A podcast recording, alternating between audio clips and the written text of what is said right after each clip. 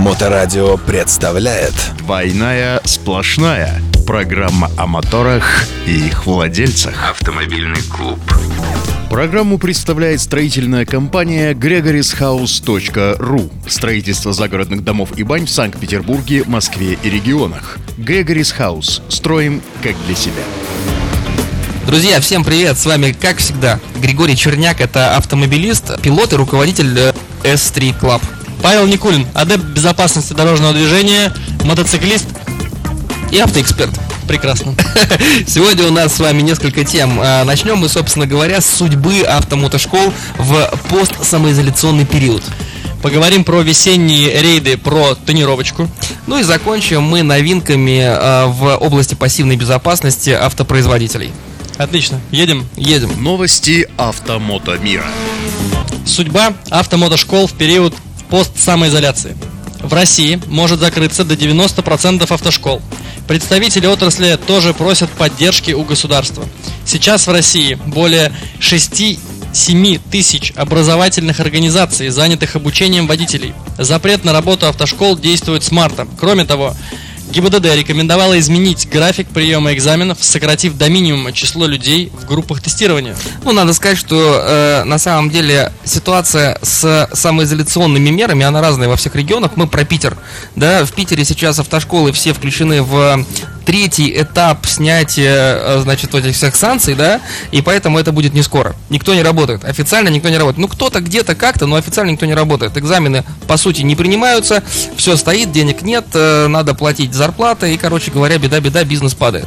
Вот, на самом деле, авто, авто, автошкол, точно, с мотошколами, конечно, это не очень так, но автошкол, э, на самом деле, у нас пруд пруди. Да, ты, наверное, обращал внимание, что в каждом жилом доме, практически как магазины продукты 24, так, значит, стоит какая-то какая автомотошкола. Так вот вопрос, а что, а, что это даст потребителю? Как изменится рынок? Станет их меньше. Это хорошо или плохо? Автошкол? Да. Возможно, это увеличит качество их. Это точно можно будет э, лучше контролировать, наверное, да, потому что когда их очень много, и смотри, как у нас изменилось э, отношение к автошколам, да, сейчас автошкола для э, будущего ученика это такая прокладочка между тобой и, э, значит, шоссе революции, где можно сходить, получить водительское удостоверение, да, раньше, кстати, когда еще можно было экстерном ходить, на автошколы все, как бы, плевали, по сути, шли там экстерном, как там теорию учили, шли экстерном. Сейчас экстерном нельзя, поэтому все ходят в автошколы, но автошколы воспринимают исключительно как вот место, где можно там э, сделать себе пропуск в, на шоссе революции. А, и именно поэтому падает качество. Поэтому я считаю, что это в целом-то и неплохо, но упадет, количество автошкол. Останы, останется-то кто? Останутся те, кто у кого огромные локомотивы, кто давно этим занимается, кто в деле. Самые богатые, ну, по сути, да, у кого самый большой оборот, у кого э, там есть свои площадки, есть свои транспортные средства, э, инструктора верные, потому что они нормально им платят, они э, все по договоренности делают, снабжают учениками, инструкторов и так далее. То есть останутся лучшие из лучших. Плохо это? Я думаю, еще останутся городские автошколы. Ну, такие как ДОСАФные, например, А, они всегда останутся, Ну, вот да? таки, такая история. Знаешь, здесь, мне кажется, очень интересная тема. Еще выживут те, э, или это очень хороший лайфхак, для, проверочка на вшивость для тех, кто сможет запустить дистанционное обучение. Так а сейчас дистанционное обучение по реальности, оно запущено у всех. В этом вообще нет никакой проблемы, и дистанционное обучение существует во всех школах. Более того, автошколе дистанционное обучение очень выгодно.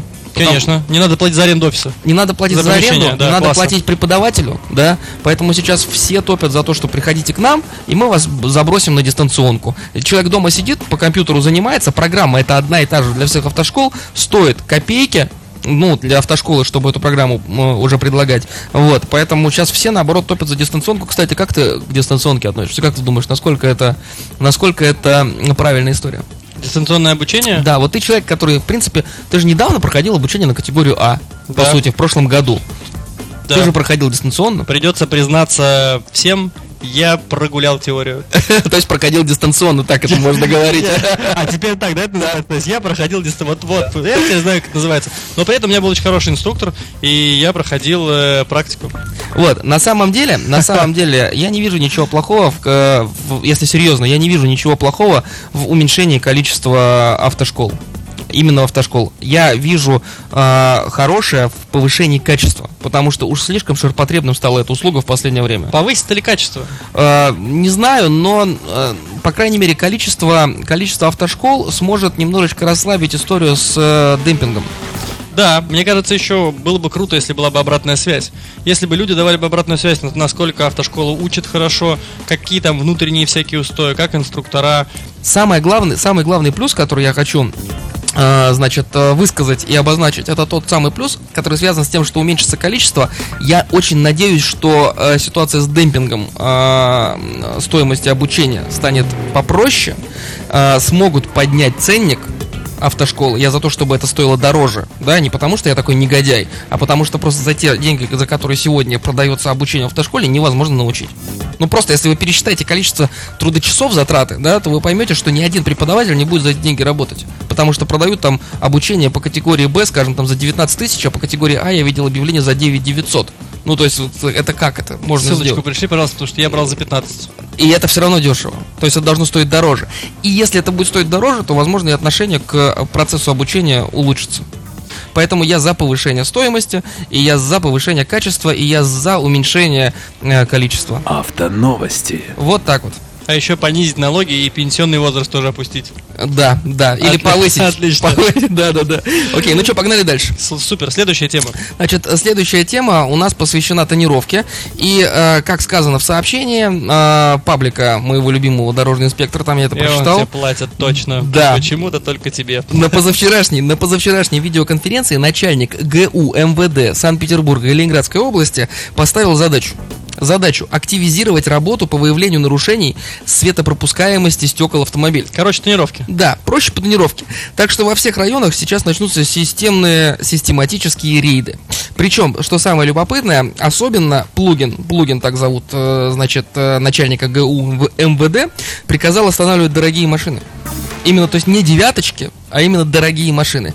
Причем в случае появления, э, значит, э, этому инспектору, который остановил дорогой автомобиль за тонировку, в случае появления ему звонков от вышестоящих значит, его руководителей с просьбой, ну, более или менее снисходительно отнестись к водителю, мы все понимаем, о чем идет речь, вот, то Плугин сказал в таком случае писать рапорты. Писать рапорты, чтобы каждый лейтенант писал рапорты, значит, на начальника э, подразделения ГИБДД о том, значит, что ему пришла такая, такая вот просьба. Так что, друзья мои, готовимся к, э, готовимся сдирать тренировку. Безопасность на дорогах. А расскажи, вот на твой взгляд, как эм, адепта безопасности дорожного движения, почему так? Почему борются с э, тонировкой и светопропускаемостью? Я против тонировки передних э, стекол абсолютно Э, однозначно. Твое субъективное мнение. Нет, это не мое субъективное мнение, связано это... Я сейчас на, на- на пальцах объясню. Погнали. Почему тонировка плохо? Двойная сплошная. Значит, а, что делает тонировка? Тонировка уменьшает светопропускаемость. Светопропускаемость это то, благодаря чему наши глаза вообще что-либо видят. Да, они видят разницу с- с- света, да, который а, приходит туда и уходит, соответственно, от точки. Вот, это а, контраст. А, контраст это наше все. Почему? А, есть э, такой термин, даже в правилах дорожного движения, он обозначается как э, недостаточная видимость.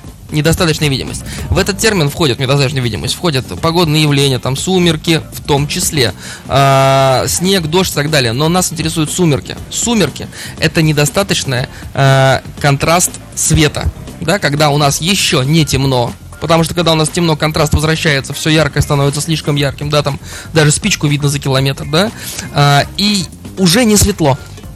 Как раз эффект сумерек. Так вот, э, сумерки вынесены в ПДД как э, недостаточная видимость. Это условия, при которых сложно ехать. Да, сложно оценивать дорожную обстановку и принимать решения. Так вот, когда мы тонируем с вами боковые стекла и ла- лаваш, ну или хотя бы там боковые стекла, мы в этих сумерках присутствуем постоянно. А, у людей разное зрение, по-разному они реагируют на появление таких сумерек. Вот лично я в сумерки вообще, мне очень тяжело ехать. То есть, когда начинает смеркаться, я прям чувствую, насколько хуже я начинаю видеть. У тебя есть такое ощущение? Сейчас задумываюсь об этом вопросе, даже никогда я все время еду, как и еду. На самом деле ты начинаешь намного, э, у тебя точка контрастного зрения начинает э, приближаться к тебе, ты уже не можешь смотреть так далеко. Как в размытом получается. Когда ты едешь в затонированном автомобиле, ты едешь так всегда.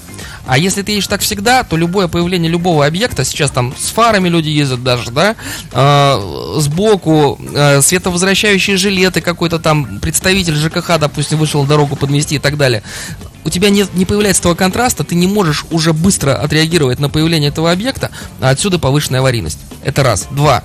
А, тонировка разрешена заднего стекла а, и задних, соответственно, а, боковых стекол, да? Но я и против нее. Потому что когда я еду за автомобилем с затонированным задним стеклом. Ты не видишь при ситуации спереди. Да, да, да. Это объективно аварийная история. Стесняюсь спросить, как газель растонировать, это ее просто вот Есть максимально эта история. Есть автомобили, у которых ну, э, есть автомобили конструктивно, через которые ты не можешь чем увидеть. разница тогда? да? Объясни вот едет тобой газель, тонированная в щи девятка. Разницы нет. А, просто зачем делать таких машин больше?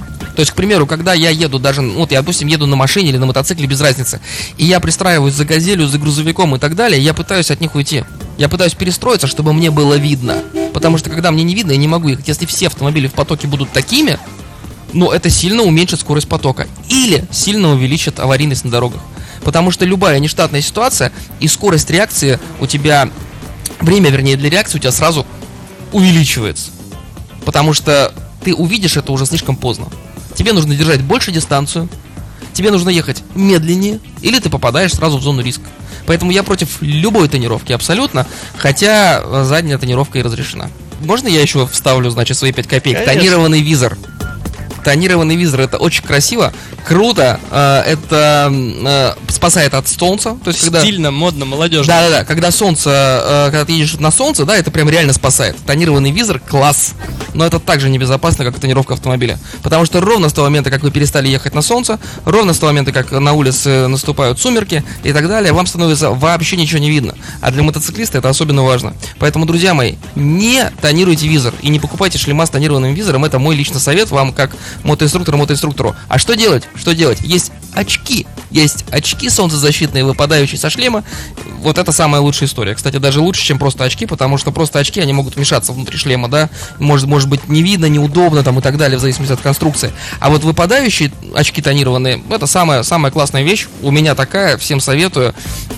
Значит, э, следующая наша история. Про пассивную безопасность. Безопасность на дорогах. Э, неизвестная компания Неизвестная абсолютно компания выложила видео в YouTube э, с аэрбэгами на автомобиле. аэрбэгами, которые находятся по, так скажем, части порогов и дверей. Да, снаружи, друзья, снаружи. Отлично, то есть это аэрбэги. То есть если, э, вот смотрим видео, машина едет, и к вам справа приближается какая-то небезопасная история, что-то, автомобиль приближается, то аэрбэг при, э, рассчитывает, так понимаю, там скорость, приближение, угол, э, момент, Я так понимаю, там какие-то датчики движения стоят по приближению именно к автомобилю. Непростые датчики. Непростые, непростые, и да. они, получается, отстреливают. То есть, когда у вас машина в 5 сантиметрах от вас, датчик это отстреливает подушку. Да, соответственно, у вас появляется airbag между, ва- между вашим автомобилем и автомобилем, который к вам при- приезжает. Причем там сделано видео, такое промо-видео, да, чтобы показать, как это работает.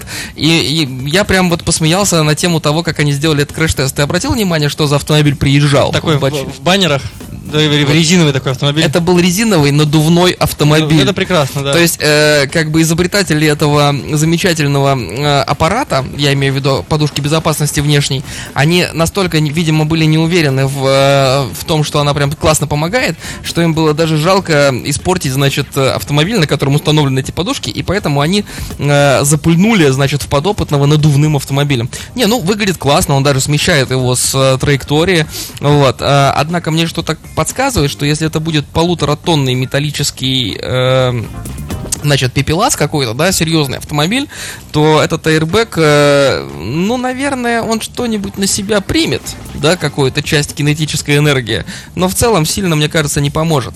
Хотя народ э, не первый раз пытается делать внешние подушки безопасности, и была внешняя подушка безопасности, которая мне очень понравилась, она была от компании Volvo. Э, на Уже когда они стали китайскими или не, не, этого? когда они еще были настоящими, настоящими вольвовцами. А, ну, там, с примесью Форда. Там уже Форд ковырялся рядом с Вольво, но в целом... Залез. э, Да, немножечко там Форд уже ковырялся, но в целом это было еще Вольво, когда они сделали аэрбэк на капоте. И вот это была прям классная вещь. То есть, а это аэрбэк для пешехода. Понятно, да, что ты подъезжаешь, ты если его сбиваешь, Да, это был airbag для пешехода, и он работал на смещение капота. То есть суть в том, что при э, э, сбитии пешехода, соответственно, он кладется весом на капот, капот смещается немножечко наверх, делая ему такую э, постель, по сути, для пешехода. И в это время открываются подушки по стойкам автомобиля и по краям капота, для того, чтобы э, пешеход, соответственно, не вальнулся налево-направо и не ударился. Самые страшные удары пешеходов это голова об стойку. Это самая страшная история. Соответственно, стойка вся в подушке, и вот это реально помогает. Причем у них даже э, эти подушки пошли в серию, и они реально существовали на реально продаваемых автомобилях. Отличная история заключается в том, для того, чтобы, чтобы разрабатывать на будущее интересные перспективы нашей же безопасности, безопасности, может быть, наших детей, чтобы им уже досталось что-то. Поэтому сейчас нам приходится падать и вставать, падать и вставать. На самом деле все великие изобретения когда-то выглядели смешно. Да? Все и все великие изобретатели когда-то шли против потока. А, когда а, сделали двигатель внутреннего сгорания, и господин по фамилии Дизель, сейчас всем знакомый, да, сказал, а я не хочу топить бензин, давайте топить дизель, да? Вот, и все крутили пальцем у виска и говорили, ты что, с ума сошел? Солярку! Да ты, дядь, завязывай, выходи. Да, да, да, да, да. А сейчас что? А сейчас у нас дизельные моторы даже на спортивных автомобилях. Вот как-то так. Поэтому э, не бойтесь мечтать и смело и дерзко думать. Может быть, именно вы будете следующим, э, значит, великим изобретателем. Отлично, это называется, есть такое правило, э, не будь в стаде. Да, и растонируй тачку. Ну, тут здесь, здесь я подумал, конечно, тут у нас мнения разделились. Друзья, с вами был Павел Никулин, адепт безопасности дорожного движения. И Григорий Черняк, автомобилист, э, пилот и руководитель Стриклаб. До новых встреч! Всем пока. Высококачественные масла Аккора для всех видов техники. Аккора снижает расход топлива, вибрации, шумы от работы ДВС. Облегчает зимний пуск ДВС. Повышает КПД и мощность ДВС. Увеличивает ресурс двигателя и узлов до 5 раз. Надежно защищает от износа при перегреве, сухом утреннем пуске и агрессивной езде. Двойная сплошная. Программа о моторах и их владельцах.